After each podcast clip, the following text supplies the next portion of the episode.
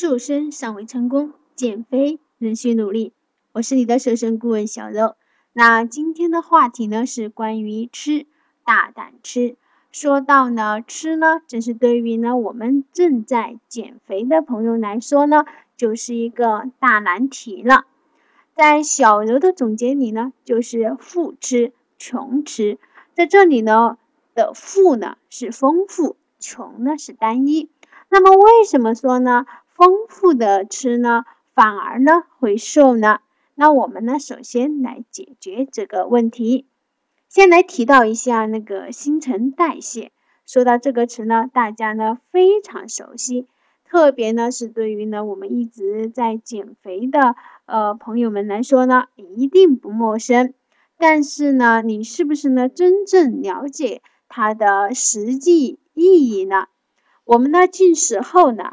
消化道里的酶呢，就会对呢食物呢进行分解，把食物中的蛋白质转化成了氨基酸，脂肪呢就转化成了脂肪酸，碳水化合物呢就会变成葡萄糖，这样的一个呃化学反应，这就是我们能量的来源。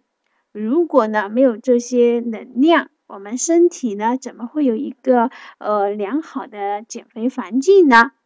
就比如像我们吃水果一样，啊，没有工具怎么能呢啊把水果呢切分开一样的这个道理。所以呢，你必须呢给你减肥呢一个好的工具，那就是能量。同时呢，丰富的饮食呢啊不是让你去吃撑。吃撑呢，其实呢也是不少肥胖朋友呢胖起来的很大原因。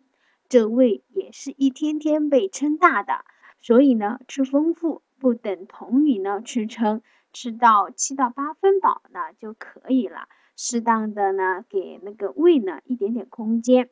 那再来说说这个穷吃，呃穷呢在之前呢说到是单一。可以举个不少朋友呢，经常说到呢，啊，目前呢自己采取的减肥方式呢，就是少吃。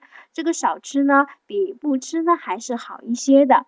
干脆呢，有些减肥朋友呢，呃，减肥心切，呃，干脆呢就直接不吃饭了，呃，饿着呢就让他一直饿着。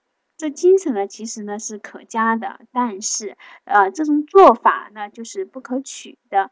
这样的做法呢，就是会导致呢后期的更加肥胖，因为这样的饿呢是会在某天呢，呃，引起呢对食物的一种呢暴饮暴食，对食物的过度呢度的限制呢是会把新陈代谢呢就会逼到呢呃一条穷路上，结果呢一切都会混乱起来，那这呢就是会导致呢混乱后的更加肥胖，所以呢。现在呢，你必须做出选择：是丰富的吃呢，还是单一的吃，甚至呢是不吃。听了今天小柔的分享后呢，希望你能呢做出正确的选择。